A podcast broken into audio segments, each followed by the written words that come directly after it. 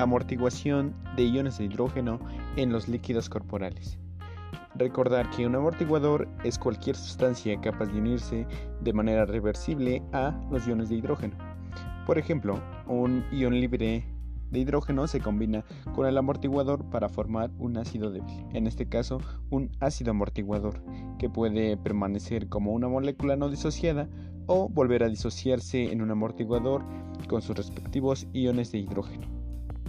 La importancia de estos líquidos amortiguadores orgánicos salta a la vista si se considera baja la concentración de iones de hidrógeno presentes en los líquidos orgánicos y la cantidad relativamente grande de ácidos que en el organismo se producen cada día.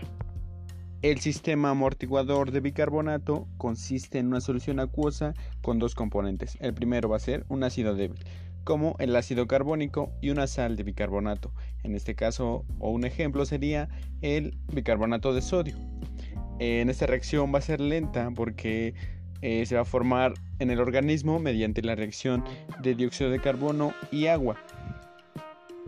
Se va a formar a partir de cantidades muy pequeñas de ácido carbónico a menos de que tenga lugar una presencia de alguna enzima, por ejemplo la anidrasa carbónica, que se encuentra principalmente en las paredes de los alveolos pulmonares, donde se libera el dióxido de carbono, y también se va a encontrar en las células epiteliales de los túbulos renales, donde el dióxido de carbono reacciona con el agua para formar ácido carbónico. Entonces el ácido carbónico se va a ionizar débilmente para formar pequeñas cantidades de iones de hidrógeno y bicarbonato. En segundo lugar tenemos el componente de la sal de bicarbonato que se encuentra principalmente en forma de bicarbonato de sodio en el líquido extracelular. Entonces, este bicarbonato de sodio se va a ionizar formando eh, bicarbonato y sodio a su vez.